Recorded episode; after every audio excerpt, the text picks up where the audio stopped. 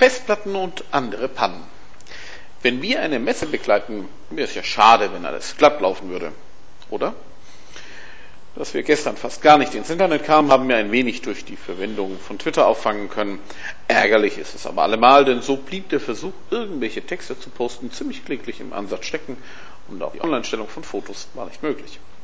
Erst am Abend ging das dann von unserer Wohnung aus, aber da haben wir wenigstens einen entsprechend schnellen Zugang.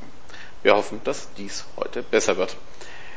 Begeistert waren wir dann aber auch, als wir unsere Datenfestplatte angeschlossen haben.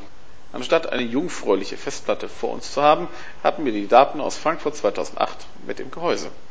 Zu Hause liegt die neue Platte, die wir extra für München gekauft hatten. Dumm gelaufen und daher werden wir heute Morgen zum Mediamarkt fahren und eine Festplatte kaufen. Heute Nacht hat sich dann auch noch ein Rechner beim Rendern des Peng-Films selbst abgeschaltet, natürlich ohne fertig zu sein. Und nein, das war keine Windows-Kiste, sondern ein Ubuntu Linux-Rechner. Naja, auch diese Systeme stürzen schon einmal ab, besonders wenn man viel von ihnen verlangt. Wünscht uns einen, wünscht uns einen weniger pannenreichen Start in den Tag. Wir werden heute Morgen weitere Filme schneiden und fertigstellen und um 13 Uhr geht es dann mit den ersten Veranstaltungen im Bio- und Oktoberfestmuseum weiter.